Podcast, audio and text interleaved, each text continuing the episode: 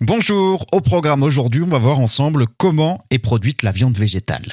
Il s'agit de galettes qui ressemblent aux produits carnés à base de soja, une légumineuse très riche en protéines avec des céréales comme le sarrasin, le blé, l'avoine, des haricots ou bien des lentilles.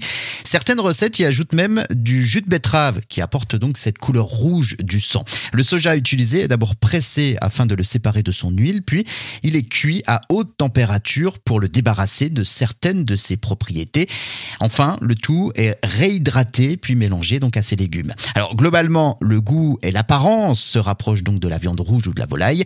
Les puristes hein, se tireront évidemment donc euh, les cheveux en entendant cela, mais nous sommes quand même loin du goût d'une aile de poulet ou d'un steak grillé sur le barbecue. La teneur en protéines est de 17% dans les steaks végétaux contre 20 à 25% dans les steaks de viande.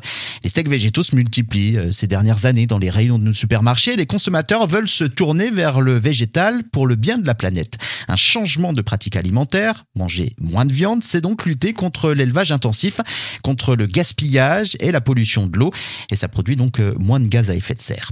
Les steaks végétaux sont-ils bons pour la santé? C'est vrai, c'est moins gras, moins calorique, tout aussi riche en protéines et meilleur pour la santé que la viande. Mais attention à la provenance des steaks végétaux. Certains contiennent beaucoup d'additifs et même du soja génétiquement modifié et des acides gras toxiques. Alors, il faut bien lire l'étiquette avant de faire votre choix. En clair, le steak de soja vous donnera les protéines dont vous manquez et c'est tout.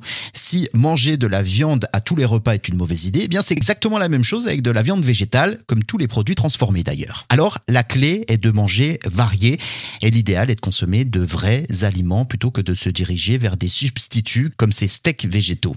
On termine par euh, cette idée de recette pour cuisiner euh, les steaks végétaux. C'est simple. Vous prenez du pain à burger, des tranches de tomates, de la mozzarella, des pignons de pain, des tomates confites, de la roquette, un oignon et bien sûr notre steak végétal. Vous verrez, c'est délicieux. Après la viande végétale, nous verrons le poisson végétal. Ce sera le sujet d'un tout prochain podcast.